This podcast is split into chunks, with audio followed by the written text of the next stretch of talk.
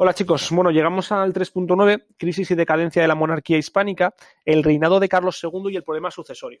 ¿vale? Ya el otro, en otros audios hemos estado hablando un poquito de Carlos II, pero ahora es momento de profundizar en él. Bueno, Carlos II, su cronología sería 1665-1700, ¿vale? Es importante decir que con este rey concluye la dinastía de los Austrias, eh, además que cuando muere Felipe IV, su padre, eh, Carlos va a heredar la, corona con, muy, con tan solo cuatro años, por lo que su madre, doña Mariana, va a ser la regente. Y como ya tampoco tenía una formación política muy precisa, eh, se va a ayudar por medio de válidos. Sus válidos van a tener mucha importancia durante, durante su reinado ya que, como hemos hablado en clase, Carlos II es conocido como el hechizado, ¿no? Y va a ser un monarca incapaz física e intelectualmente, sin conocimientos políticos y bastante enfermizo. Eh, aparte, durante su reinado va a haber un gran clima de inestabilidad política. Eh, en política exterior, por ejemplo, España va, hemos dicho, hemos visto en los puntos anteriores que va a ir perdiendo su hegemonía europea eh, en la guerra de los 30 años y en la paz de Westfalia, pero eh, al finalizar la guerra de los 30 años, España seguirá perdiendo territorios en favor de Francia durante el reinado de Carlos II, ya que va a tener que firmar con, con Francia la paz de Nimega, por la cual va a tener que entregar España a Francia los territorios del Franco Condado y algunas plazas flamencas, ¿de acuerdo? Además, eh, no solo esto es importante, sino que Carlos II va a morir sin descendencia, lo que va a provocar un problema sucesorio.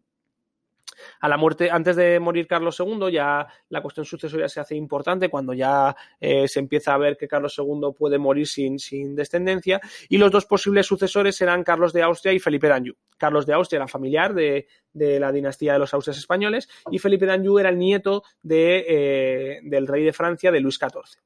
Eh, en 1700, un mes antes de morir, Carlos II va a nombrar heredero a Felipe d'Anjou, ¿vale? Eh, segundo la línea de sucesión francesa, pero también eh, con una cláusula en la que Felipe d'Anjou tendría que eh, rechazar el convertirse en rey de, Francia. Eh, y lo que quería los, los válidos de Carlos II con esto es asegurarse a la monarquía española el apoyo de Francia, ¿vale? Y evitar su desmembramiento territorial. Sin embargo, a pesar de, de que Luis XIV acepta eh, las condiciones y que, y que Felipe V no, eh, no se convierta en, rey de, Francia, no le termina de quitar de la línea sucesoria con lo cual el temor de las naciones europeas, sobre todo de Inglaterra y Austria, a la formación de un bloque hispano-francés va a provocar a la, guerra, a la, muerte de Carlos II la guerra de sucesión española, que va a durar de 1700 a 1713, ¿vale? Y va a ser el primer gran conflicto europeo del siglo XVIII que va a finalizar finalmente con el nombramiento de Felipe d'Anjou como rey de España, eh, con el nombre de Felipe V. Eh, no vamos a hablar tampoco mucho más de eso porque, porque hablaremos, sería el primer punto del bloque 4, pero la consecuencia fundamental de, de esta guerra de sucesión es que Felipe V es nombrado como rey de España. Eh, finalmente acepta renunciar al trono de Francia, pero España va a perder